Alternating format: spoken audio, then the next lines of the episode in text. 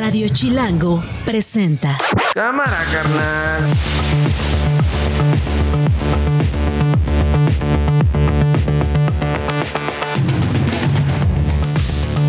Muy buenas tardes, es viernes 20 de octubre, es la una de la tarde, yo soy Mael Vallejo y a nombre de Nacho Lozano le damos la bienvenida a Esto no es un noticiero. Así suena el mediodía. Pero imagínense una marcha para mantener privilegios, es de pena ajena, además mintiendo.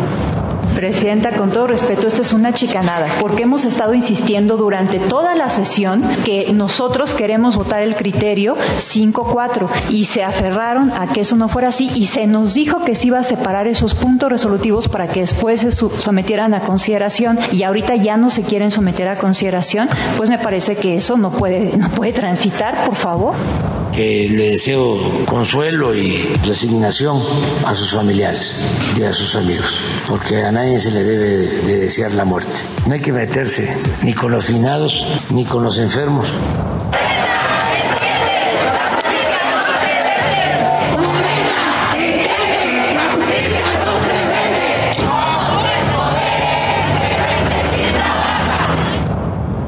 Esto no es un noticiero. Amanecimos hoy con la noticia de la muerte ayer del ex líder del Sindicato de Trabajadores Petroleros de la República Mexicana, Carlos Antonio Romero de Champs. Falleció anoche a los 79 años, eh, muy conocido por supuesto. Eh, hay que recordar que Romero de Champs fue elegido por primera vez como líder del sindicato de, este, de trabajadores petroleros desde el 25 de junio de 1993 y que renunció al sindicato hasta 2021. Eh, obviamente a quien mejor eh, fue conocido fue por el Pemex Gate, ¿no? Recordemos que en el gobierno de, Vicente Fox eh, fue protagonista de diversas polémicas este funcionario Carlos Romero de Champs, un personaje priista de Hueso Colorado. Eh, este escándalo político fue descubierto y denunciado a principios, como les decía, el sexenio del presidente panista Vicente Fox, quien puso sobre el ojo del huracán al líder petrolero, eh, acusado de desviar millones de pesos de los recursos de los trabajadores de Pemex a una campaña electoral eh, al final, Romero de Champs, como sucede mucho en nuestra política, pues eh, acabó sin pisar eh, la cárcel sus últimos años los vivió ya no en el ojo público, pero sí viviendo una vida pues de muchísimos lujos. Para hablar de este tema tenemos en la línea a Ana Lilia Pérez, una periodista que ha cubierto durante muchísimos años el tema de, de Pemex, una experta en el tema. Ana Lilia, buenas tardes, bienvenida a Esto No es un Noticiero. Te saluda Mael Vallejo y también está Jorge conmigo. audiencia. Hola, ¿cómo estás? Muchísimas gracias por acompañarnos hoy en esto de No es un noticiero. Pues, ¿qué podríamos decir sobre este personaje? Pues que nos dejó como muchas cosas a deber. Lamentablemente ya falleció, pero ¿qué podemos decir de él?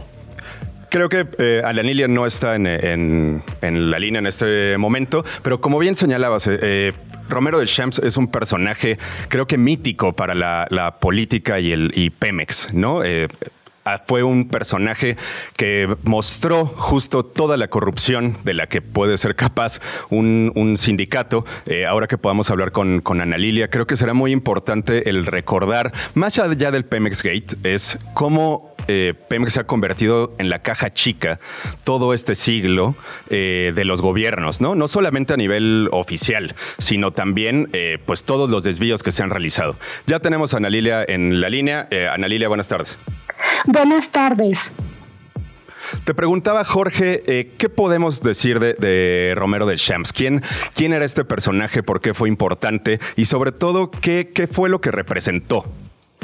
Pues yo diría que representa, es la, la vida de un dirigente sindical que en complicidad y colusión con presidentes y funcionarios públicos de los más altos escalafones por décadas hizo de Pemex su beta de negocios para beneficio suyo, para beneficio de su familia y de sus cómplices. Y lo digo en estos términos porque el legado que, deja esta figura refleja los eh, groseros excesos a costa de, petróleos mexicanos.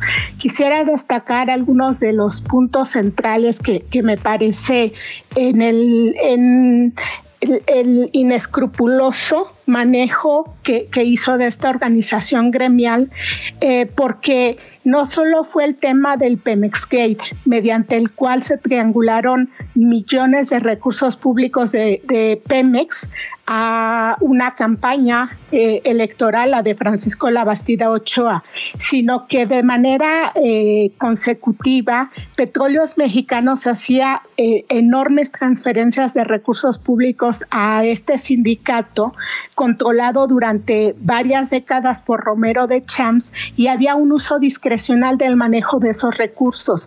Esto fue de manera reiterada denunciado incluso por sus propios agremiados.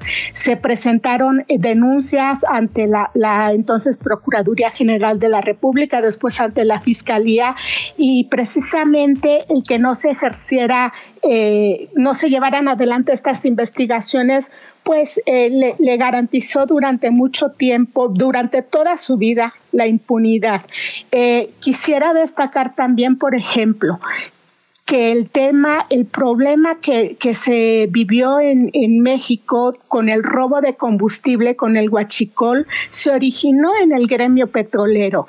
Yo lo documenté muy ampliamente en libros, en, diversas investigaciones periodísticas donde eh, se fue revelando cómo el sector de, los transportistas de pipa, que ese era el puesto que tenía originalmente Romero de Champs, es donde se, se comenzó a operar toda esa organización de eh, robo de combustible de Huachicol, eh, de manera eh, que fue creciendo hasta convertirlo en un negocio paralelo que fue generando pérdidas multimillonarias a la petrolera y que las Contralorías internas también de manera reiterada eh, eh, hacían denuncias, integraban cómo, había complicidad de eh, empleados que recibían a la vez protección de la dirigencia petrolera y que debido a esa permisividad se permitió que creciera esto se operaban también eh, las, los puestos de trabajo en Pemex eh, como un negocio del sindicato eh, con la venta de plazas, con la venta de fichas, con la venta de contrataciones eventuales.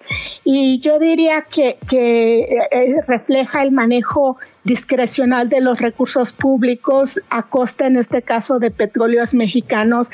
Él mismo, su familia se encargaban de, de pues, eh, eh, estar haciendo un derroche, haciendo, eh, luciendo todos esos recursos que no tenían una explicación lógica en el manejo de recursos entre lo legal o lo ilegal.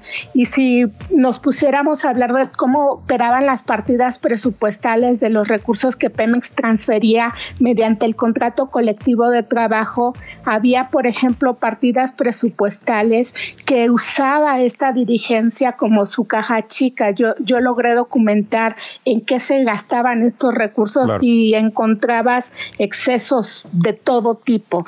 Eh, me parece que eh, la vida de Carlos Romero de Champs como dirigente de una de las organizaciones gremiales más importantes del país refleja también uno de los lastres que se ha tenido en el manejo discrecional de recursos públicos de derroche y sobre todo de impunidad. Solo recordar que a inicios de este gobierno la Unidad de Inteligencia Financiera abrió investigaciones que fueron evidenciando en, esta investigación cómo se operaban recursos, Romero de Champs y su familia, recursos en paraísos fiscales que no tenían una explicación legal tampoco y que bueno, eh, eh, no, no se siguió adelante con estas investigaciones. Eh, él decide retirarse del, del, sindicato, pero deja al frente de este, a su mano derecha, el otro copartícipe del Pemex Gate, Ricardo Aldana, y que bueno, no, no, nunca hubo una exigencia de rendición de cuentas de todos los manejos, de todos los recursos que pasaron por sus arcas y de, de la explicación eh, a, ese derroche de ah. recursos públicos. Mael, pues sí, es que recordemos que hay muchas notas periodísticas que hablaban sobre relojes que tenía Rolex, propiedades, resorts, incluso yates, ¿no? De una persona que, de, que a los 26 años empezó, como lo decía Ana Lilia, como conductor de una pipa en Pemex hasta dónde pudo llegar. Sí, creo que justo es eso, y Ana Lila lo señalaba muy bien, es un, es un caso icónico de impunidad, ¿no? De cómo alguien puede ir amasando toda esta fortuna, todo este poder, eh, y de todas formas, eh, pese a toda la documentación que periodistas como Ana Lilia y muchos otros, e incluso las mismas fiscalías eh, lograron hacer, y de todas formas pues siguió impune, ¿no? Es un caso icónico de, esta situación y de cómo eh, Pemex ha sido utilizado de la peor forma, no solamente por el sindicato, sino también por los gobiernos. Sí, y al menos nada más decir esto, eh, pese a que los estatutos del sindicato petrolero establecen que el secretario general solo se puede reelegir una vez, Carlos Romero de Champs lo hizo cinco veces. Imagínate, cinco veces fue reelegido a pesar de que esto no estaba permitido en el sindicato petrolero. Estuvo nada más y nada menos que 26 años como dirigente sindical de petróleos mexicanos. Claro, y nos decían a Lilia, ¿no? Además, él ya se fue, claro, o sea, sus últimos años estuvo... Eh, llevándolo muy tranquilo, ¿no? Este, totalmente impune, gastando todo este dinero. Y de todas formas, quien está actualmente en el, en el sindicato, pues también es, forma parte de su gente, ¿no? Entonces, es esta línea de, impunidad y de excesos que se sigue sucediendo durante eh, años y años y décadas, como bien señalabas. Sí, ah, solo recordar con ustedes aquella anécdota que se cuenta de cuando detienen al abogado Juan Collado, eh, se dice que quien lo acompañaba era Romero de Champs y que se tira eh, al piso eh, suponiendo que iban a detenerlo a él, pero no fue así. A pesar de todas las, las acusaciones y las investigaciones y la comprobación que tuvo la unidad de inteligencia financiera, pues el personaje se mantuvo en la impunidad. Así es, y justo hablábamos de eso, ¿no? Es, es, un caso icónico de esta impunidad que tanto afecta a México. Ana Lilia Pérez, te agradecemos muchísimo por esta entrevista y estos minutos para Esto No es un Noticiero. Buenas tardes. Esto no es un noticiero. Una de la tarde con 12 minutos, Mael. Eh, muchísimas gracias. Perdóname, me agarró el tráfico de la Ciudad de México, pero aquí estamos. Lo de siempre en, Chilangolandia, por supuesto. Muchísimas gracias. Y vámonos rápidamente con eh, hasta la Conagua, con la meteoróloga Livia González, para que nos platique sobre Norma, que se debilitó esta mañana a huracán categoría 2, de acuerdo con el Servicio Meteorológico Nacional, y se prevé que baje a categoría número 1 mañana. Eh, adelante, Livia. Muy buenos días, muy buenas tardes. cuéntanos, ¿qué va a pasar con Norma? Sí, mira, eh, te comento que es el huracán Norma eh, que está eh, afectando el territorio nacional. Con la información que tenemos de las 12 de, las 12 del día, perdón, del día de hoy, se localizó a 355 kilómetros al sur de Cabo San Lucas esto en Baja California Sur. Norma se está desplazando hacia el nor-noroeste a 13 kilómetros por hora y bueno, sus bandas nubosas ya están alcanzando los estados, obviamente, de Baja California Sur, también los estados de Jalisco, Nayarit y parte de Sinaloa. Lo que estamos esperando es que Norma, con este avance que está teniendo en esa dirección, pues el día de mañana por la noche, el sábado por la noche, puede impactar justamente allí en Baja California Sur como un huracán de categoría categoría 1 obviamente las lluvias que estará que está generando y que estará generando pues son lluvias intensas eh, se está teniendo en vigilancia todo lo que es el estado de Baja California Sur de Sinaloa también ya que en Sinaloa se prevé un segundo impacto que sería el domingo por la noche o las primeras horas del día lunes ya como tormenta tropical pero bueno las lluvias que no están generando sí son lluvias importantes obviamente los vientos fuertes y el oleaje elevado de hasta 6 metros de altura también en las zonas costeras de estos estados Livia, ¿alguna recomendación para las personas que viven en estos estados? Eh, algo que, la Conagua quiera señalarles de salir, no salir, este, resguardarse. ¿Qué es lo que tienen que hacer? Mira, lo que lo principal es que estén atentos a las a, la, a las recomendaciones que dé Protección Civil en su localidad, ya que son los encargados de pues salvaguardar las vidas de las personas, de indicar los esfuerzos a donde pueden ir sobre todo las personas que estén más vulnerables, vulnerables pueden expuestas ante el impacto de, los ciclones. Eh, obviamente no salir, eh, muchos les da curiosidad las, las zonas costeras, los, los malecones, pero pues estamos hablando de un huracán, entonces pues no bajar la guardia, no desestimar el ciclón y pues sobre todo si tienen un refugio cercano acudir a eso.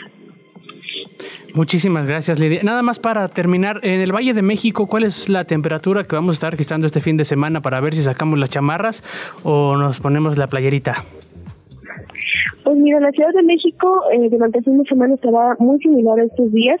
Ya ven que las mañanas han estado frías eh, el ambiente es seco, la, precipitación en realidad es muy baja, se están pronosticando únicamente lluvias aisladas en la ciudad y ya durante el día estas condiciones de cielo medio nublado, que sale un poco el sol hacia la tarde, con temperaturas máximas de 25 a 26 grados Celsius, pero sí seguirá predominando el ambiente seco. Muchísimas gracias. Una con 15. Esto no es un noticiero. Tenemos en la línea al doctor Tonatiu Guillén, académico del Programa Universitario de Estudios del Desarrollo de la Universidad Nacional Autónoma de México, para hablar de un tema muy importante de esta reunión que va a, pasar el domingo, Jorge, en Palenque, Chiapas. Así es, muchísimas gracias, doctor. Eh, platíquenos, eh, ¿cuál, es su, ¿cuál es el panorama que, que se vislumbra de esta reunión? Muchísimas gracias. ¿Qué tal, Noel Jorge? Buenas tardes. Miren, de entrada eh, es una reunión de países, todos, eh, para decirlo con claridad, todos expulsores de grandes cantidades de población. En los años pasados, en el 22 y el que está en curso, el 23, hemos tenido los flujos más altos de toda la historia de personas en movimiento a través de México y de personas desde México moviéndose hacia Estados Unidos.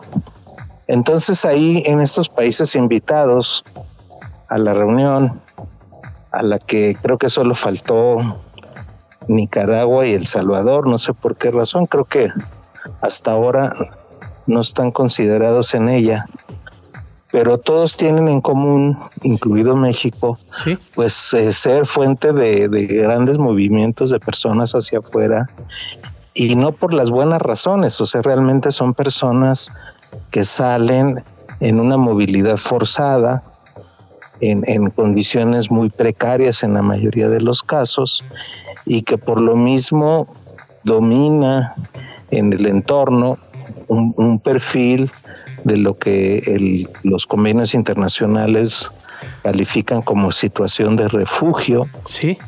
Y por lo mismo requieren protección internacional, que es lo que están buscando. Doctor, preguntarle, eh, ¿a qué beneficia o con qué se benefician las personas que están buscando una mejor vida con este tipo de cumbres? Eh, ¿Qué se busca, qué se gana o en realidad simplemente es una reunión protocolaria? Mira, en general me temo que va a ser una reunión más. Ya hemos tenido unas muy importantes como la Cumbre de las Américas que convocó el gobierno de Estados Unidos y que francamente se avanzó pues casi nada sí. en, innovaciones en coordinación en la materia de inmigración. Esta eh, también me temo que, tiene características eh, que por la naturaleza de la problemática no mostrará más que buenas intenciones y, ojalá me equivoque, ojalá nos den una super sorpresa.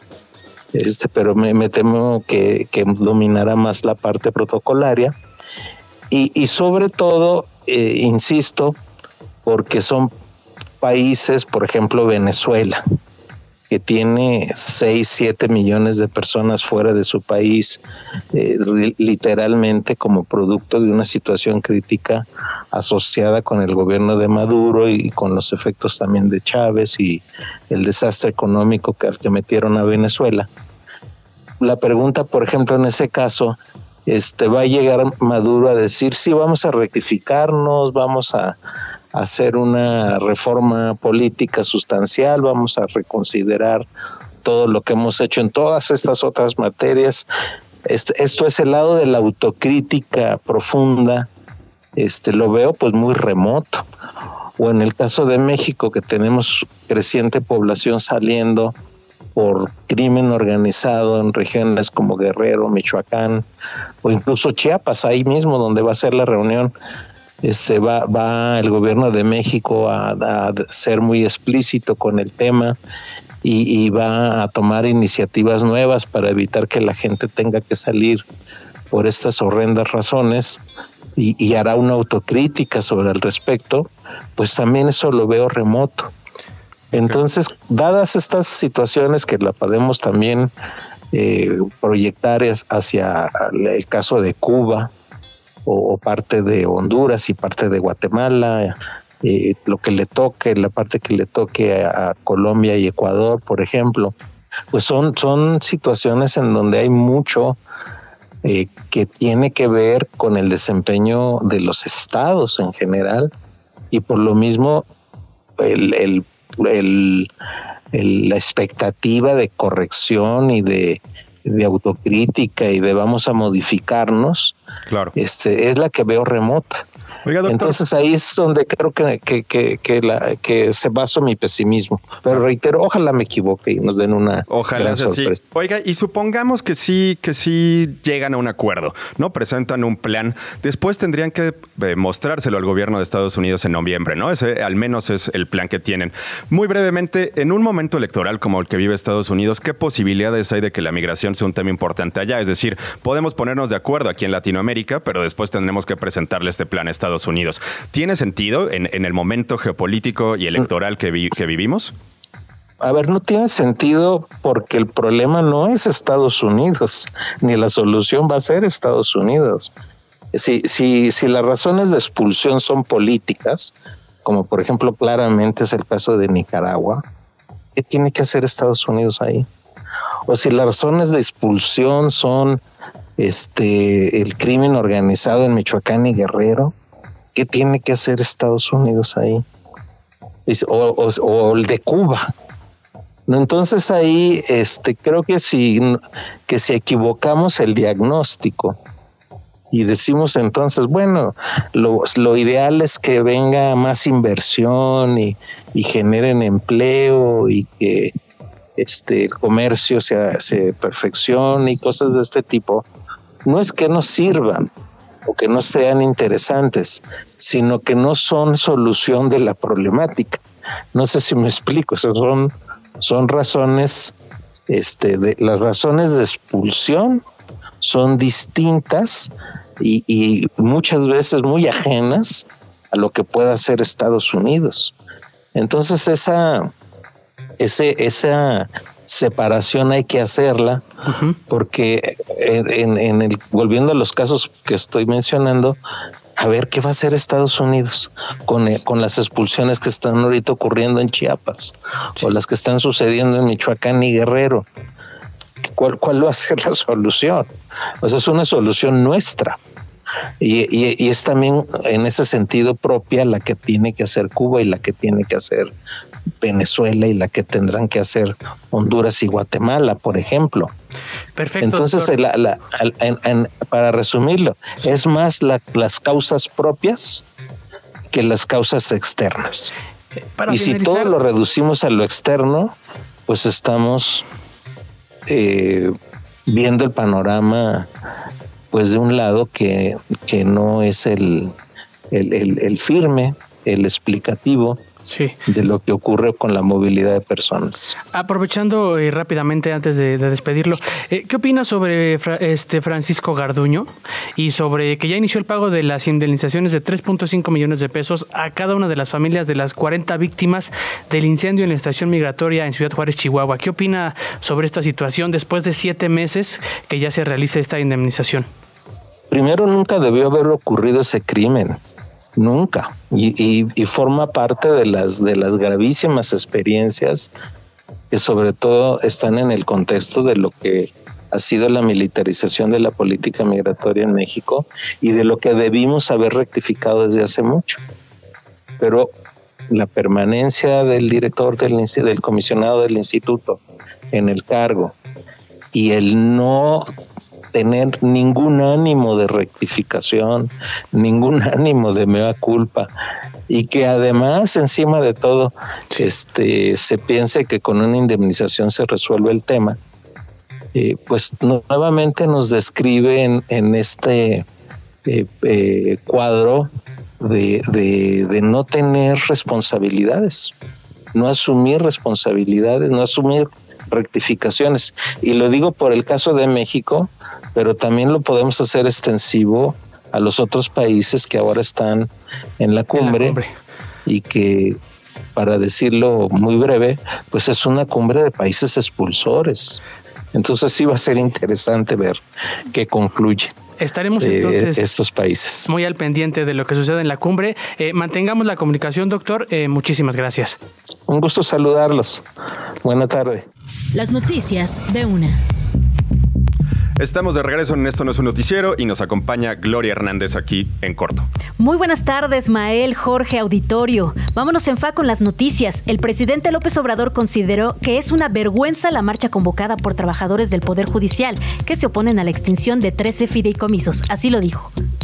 Pero imagínense, una marcha para mantener privilegios es de pena ajena. Además, el proyecto del INE sobre la paridad en gubernaturas fue desechado por una confusión en la votación. Ahora se tiene que presentar otro proyecto sobre el tema y convocar a una sesión extraordinaria para volver a votar. De acuerdo con la última encuesta nacional de seguridad pública urbana del INEGI, 6 de cada 10 mexicanos consideran que es inseguro vivir en su ciudad. Las ciudades con mayor percepción de inseguridad son Fresnillo, Ciudad Obregón y Zacatecas. Las que tienen mejor percepción son la alcaldía Benito Juárez, Piedras Negras y San Pedro Garza García. Argentina tiene elecciones presidenciales el domingo. Tres candidatos, un polémico ultraliberal, el actual ministro de Economía del gobierno peronista y la candidata de una coalición de centro derecha, pelean palmo a palmo por llegar a la Casa Rosada. Radio Chilango. Y estamos muy contentos de tener aquí al periodista y editor peruano Diego Salazar, autor del libro Populismos, una ola autoritaria amenaza a Hispanoamérica. Diego, que acabas de publicar hace un par de semanas, ¿cierto? Sí, acaba de salir, llegó a librerías hace dos o tres semanas. Perfecto, bienvenido, muchísimas gracias por estar aquí con nosotros. Gracias, Mael. Y bueno, es, los populismos se habla todo el tiempo ahora, ¿no? De, este tema. Eh, se usa la palabra populismo muy libremente. Todo el mundo acusa al bando contrario de populista o demagogo. Pero más allá de las diferencias que puede haber entre cada país, este libro que eh, reúne ensayos de muchos autores y periodistas eh, latinoamericanos que cada uno habla de su, de su experiencia. ¿Cuál es el hilo conductor que tú ves del populismo latinoamericano? Yo creo que en efecto es una de esas palabras que se ha vuelto un comodín y un arma arrojadiza y populista siempre es el otro, pero la definición mínima o el mínimo común denominador de una definición de populismo es eh, el lenguaje o narrativa o estrategia política que busca implantar un relato según el cual existe una élite corrupta, maligna, demoníaca prácticamente, y enfrente un pueblo bueno, una ciudadanía buena, que es víctima de esta élite. ¿no? Evidentemente, si uno analiza con objetividad y cierta este, contexto, existen granos de verdad en esta narrativa. Pero eso no es lo importante para el populista. El populista lo que quiere es establecer esa narrativa eh, negra y blanca, ¿no? en donde hay buenos y malos, porque eso es lo que le es útil desde un punto de vista del relato político para afianzar su poder. Eh, muchísimas gracias por acompañarnos, eh, Diego. Preguntarte, ¿qué pasa eh, en Latinoamérica y como lo, tú lo dices, populismos, una ola autoritaria amenaza a Hispanoamérica?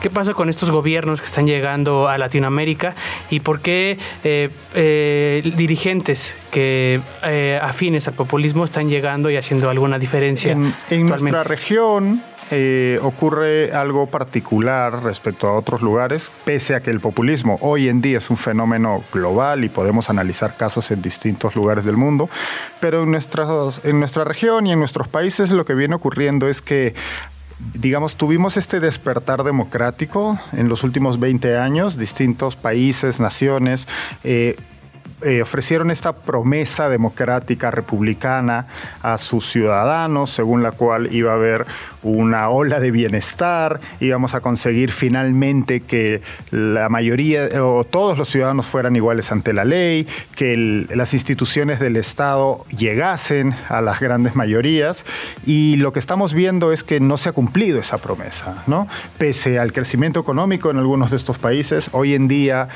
eh, ya estamos entrando en recesiones y crisis por diferentes factores, pero pese al crecimiento económico de años pasados, no, se ha cumplido esa promesa democrática. ¿no? Entonces, eso ha llevado, o lleva más bien, a que líderes populistas eh, señalen los fallos del sistema, fallos que tienen múltiples causas, pero desde el relato populista, esa causa es una y exclusiva y se trata de una élite corrupta, maligna, que quiere sojuzgar al resto. Evidentemente hay granos de verdad aquí.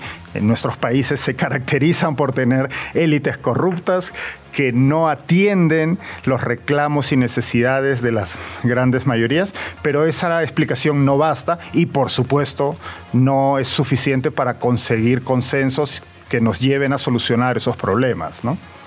Volviendo al, libro Diego a Populismos, una ola autoritaria amenaza Hispanoamérica, eh, tienes a grandes autores, ¿no? Eh, coordinaste a, Carlos Manuel Álvarez, a Carlos Dada, a Ramón González Ferriz, a María Teresa eh, Segada, ¿no?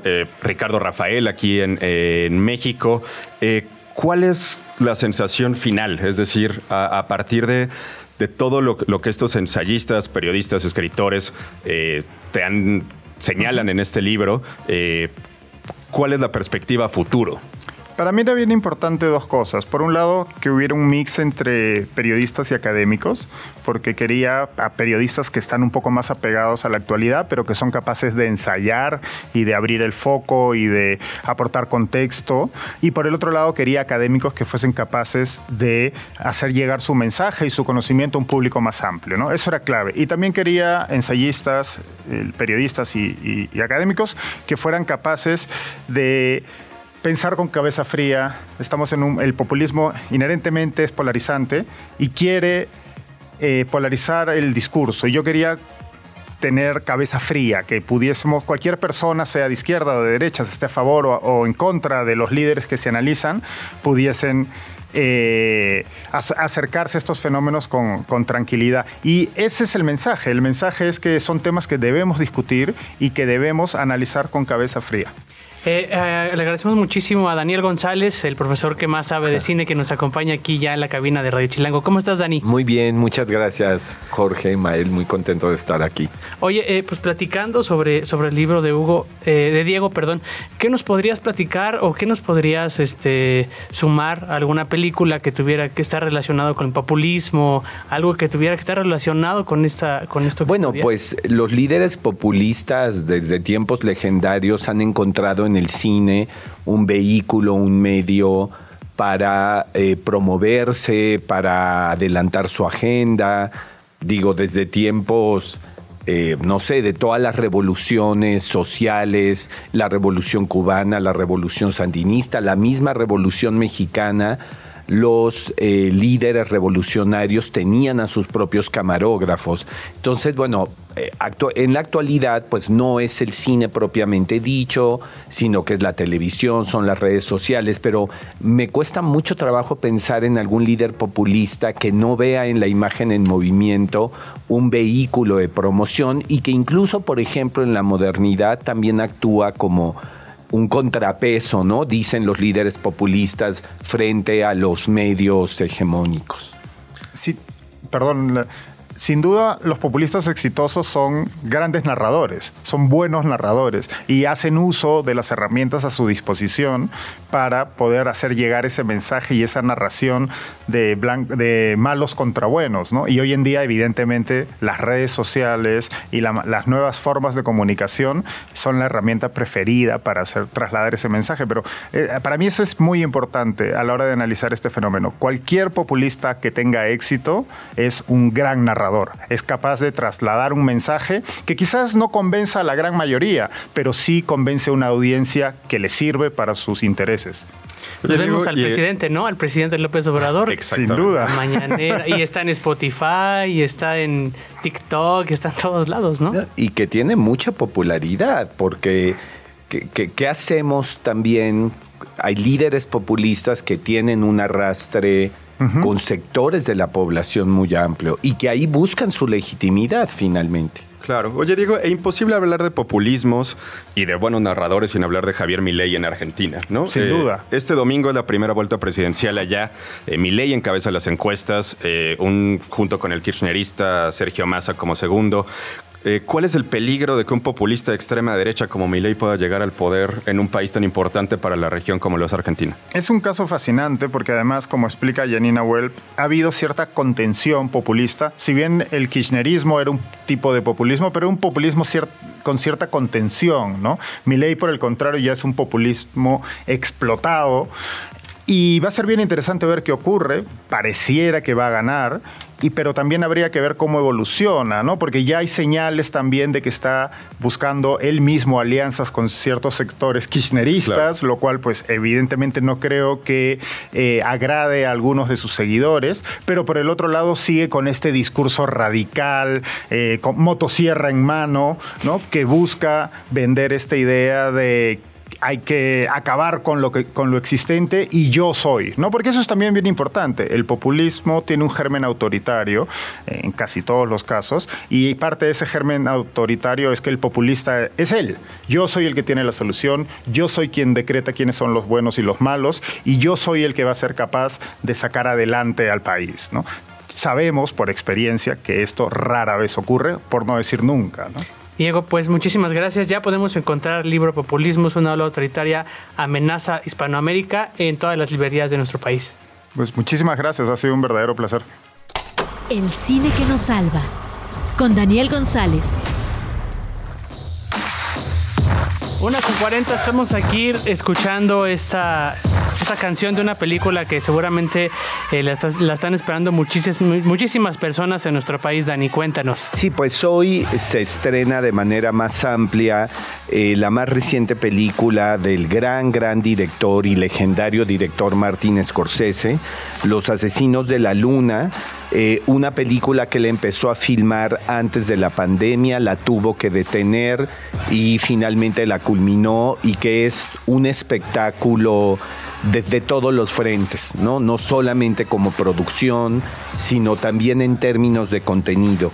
Eh, la película está basada en un trabajo periodístico eh, que documenta eh, una serie de asesinatos que ocurrieron entre 1921 y 1926 en el condado de Osage, en Oklahoma, donde población nativa de este lugar encontró en sus tierras eh, yacimientos, bueno, eh, eh, riqueza petrolera que después fue explotada. Entonces, estos nativos, pues, de repente se descubren con grandes eh, riquezas y empiezan efectivamente a adoptar formas, comportamientos propios de los ricos blancos, que no tendrían por qué no adoptarlos, pero esto genera una enorme repulsión. Y hablando justamente de populistas, hay un personaje verdaderamente siniestro que interpreta Robert De Niro, que es, eh, le dicen el rey, y que es una suerte de protector, pero eh, un hombre que también envidia profundamente, pero que en la superficie lo que muestra y revela es que los Osage quisiera que fueran sus hijos, que son sus amigos, pero lo que está detrás es toda una conspiración para acabar justamente eh, con estos nativos y poderse hacer de la riqueza. ¿Podríamos decir que es la película de Pocahontas, pero para adultos? Sí, sí, sí, sí. Bueno, además la película mezcla muchos registros. Es, una, es un western, que además Martin Scorsese siempre quiso hacer un western. Y un elencazo, ¿no? También. Sí, claro, claro. También, bueno, es una película también de gángster, que es un tema que ha perseguido a la carrera de Scorsese. Y, y creo que lo, lo más fascinante de la película, además de que, insisto, eh, no obstante que dura tres horas veintitantos minutos. ¿Y te, se te hizo pesada, Dani? no, es lo, lo que yo quisiera decirle al público, que no se vaya a sentir intimidado por la duración de la película. Fluye con, eh, con una eh, destreza, con una habilidad muy sorprendente. Pero yo creo que es muy valioso el discurso político. ¿no? El mismo Martin Scorsese, en una entrevista para la revista Sight and Sound, dice: es que tenemos que aceptar que fuimos asesinos. Y que hemos sido asesinos y que hemos exterminado eh, a población nativa del territorio norteamericano. Y de hecho, este caso fue el primero que investigó el FBI que apenas había surgido en la década de los 20 y que encabezó durante muchos años eh, Hoover, que es, fue el legendario director del FBI, que hay una película de Clint Eastwood que justamente interpreta Leonardo DiCaprio, que aquí hace un papel también extraordinario, digo, eh, Leonardo DiCaprio es un actor de altísimos vuelos y yo no dudaría que está totalmente enfilado para la carrera eh, hacia el Oscar. Bueno, la misma película. Dani, también es muy interesante esta, esta parte del regreso de ir al cine, ¿no? Como experiencia, o sea, más allá de las plataformas de Netflix, HBO, etcétera. Pero, no sé, tuvimos Oppenheimer hace poco también. Eh, Scorsese decidió que, que saliera en cine. Hay como, un, como estos grandes directores que también están pugnando por el regreso de la experiencia de ir y sentarte tres horas, ¿no? A ver una película. Y que la película está hecha para disfrutarse en pantalla grande. No obstante, que quien, va quien está distribuyendo la película es una coproducción de Paramount y Apple TV. Y la película terminará, digamos, su ciclo en la plataforma de streaming de Apple TV. Tal vez hay muchas personas que prefieren esperarse pero yo creo que uno se pierde de muchísimo si no la ve en pantalla grande. Además, el sonido. Las palomitas. las palomitas, sí, claro. y, bueno, y la experiencia colectiva que es el cine. Porque aunque uno no necesariamente esté hablando con otra persona, pero hay una energía que fluye en la sala que es irreemplazable. Ponerle y que foco a la película, ¿no? O sea, tu, atención plena a algo que está pasando enfrente y que no sea como, bueno, voy a pausar esto para ir por... Pues, por palomitas.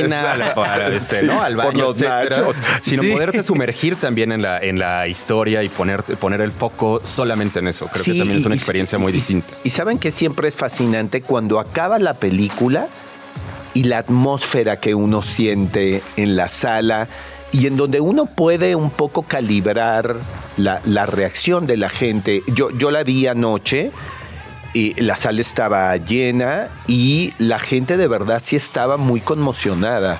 ¿no? Con una historia que ya se había contado en el cine de manera muy marginal, pero que, y, que pues esa es una de las maravillas del cine, que el cine puede provocar en nosotros la indignación, el placer, eh, el, llanto, y esta película creo que logra su propósito en toda esta gama emocional eh, que la historia en sí misma tiene. Dani, aprovechando que estás por acá y, hablando de las noticias que durante toda la semana hemos contado acá eh, sobre el Poder Judicial. Eh, a propósito de estos fideicomisos, me gustaría que nos platiques una de las películas que nos traes y hablando de uno de los grandes cómicos mexicanos. Sí, claro. Bueno, en México no ha sido un género las películas de juicio como en los Estados Unidos, que hemos visto cualquier cantidad.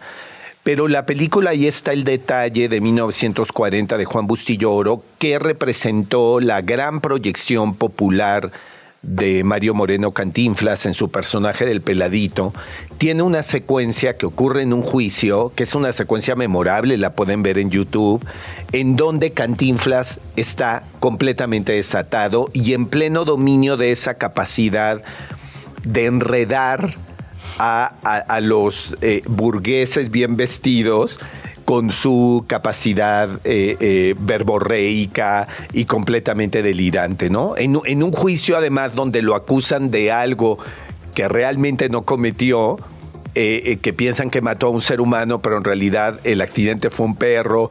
Y, bueno, es verdaderamente formidable, ¿no? Y, y, pues ya ahí se revela un poco pues el funcionamiento tan parcial del sistema judicial en México. Y estamos hablando de 1940. Claro, que es totalmente actual, ¿no? Justamente. Totalmente. no, hay no hay forma de, no verla y decir, ah, claro, pero no hemos avanzado nada. Claro, claro. Y esta manera de hablar de los jueces, tan alejada del, de la gente común, que creo que en ahí está el detalle, pues ahí está, ¿no? Eh, y la manera en que lo enreda a Mario Cantinflas. Sí, no, es, no, ha perdido su gracia. yo, yo volví a ver simplemente esa escena y dije, es que es maravilloso. Muchachos, eh, aprovechando que están aquí, eh, vamos a otra cosa que les va a gustar mucho. La palabra canta. Pero también baila, se investiga y se explica. Y es que nos acompaña en la línea eh, la doctora Idaneli Mora, doctora en lingüística de investigadora del Instituto de Investigaciones Filológicas de la UNAM, para hablar sobre la palabra leve. ¿Quién no la ha usado, no? Todo el tiempo. Sí. ¿Cómo está, doctora? Muy buenas tardes. Hola, ¿qué tal? Muy buenas tardes. Un saludo para ti, para tu auditorio. Doctora, para que nos eh, platique de dónde viene esta palabra, por qué la usamos tanto, eh, qué está pasando eh, en la manera en la que hablamos los mexicanos. Es muy interesante esta palabra, tiene un uso muy frecuente y sobre todo va a depender del contexto de, uso que le demos. Fíjate, viene, es un adjetivo que viene del latín levis, que significa ligero o de poco peso, eh, fino o sutil. También puede decirse que significa fácil de sostener o de soportar. Entonces, según el contexto, pues leve cuando algo no es bueno, pero tampoco malo, se puede decir que es leve, o también equivale a no mucho o, o un poquito, o que tiene un grado de dificultad. Interesante porque también la utilizamos para la medicina, cuando uno tiene un traumatismo leve o una, leve, una leve gripe, vemos también que ahí tiene este, este uso interesante. Sin embargo, esta palabra también se va a una expresión coloquial. Muchos de nosotros la utilizamos. Seguro eh, eh, ustedes también cuando decimos que te sea leve. Leve la Y nieve. Que te sea leve tiene, ¿sí? Cuando decimos leve, leve la nieve, pero pues eso ya estamos muy, este, muy como entre cuates, ¿no? Exacto. Exactamente, también tiene que ver con cierto grado de familiaridad y con quienes nos encontramos a nuestro alrededor. Pero decíamos que esto de que te sea leve tiene que ver cuando los romanos enterraban a sus muertos y en las lápidas grababan esa inscripción con la que despedían justamente a la persona que había fallecido y le deseaban una trascendencia que fuera rápida y fructífera. Entonces vemos cómo esta locución tiene que ver con el latín también, es decir, venía de la frase latina citivi terra levis, es decir, que, que la tierra te sea leve.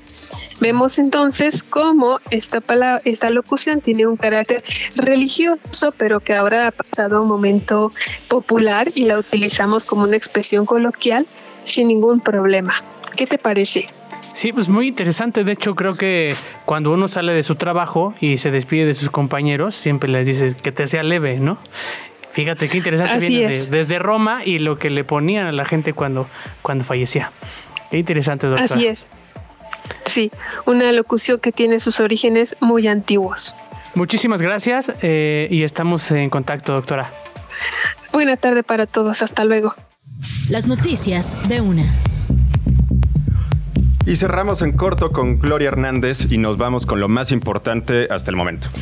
Al presidente López Obrador le preguntaron en la mañanera sobre el fallecimiento de Carlos Romero de Champs, exsecretario general del Sindicato Nacional de Trabajadores Petroleros de la República Mexicana. Solo manifestó sus condolencias. que le deseo consuelo y resignación a sus familiares y a sus amigos, porque a nadie se le debe de desear la muerte. No hay que meterse ni con los finados ni con los enfermos.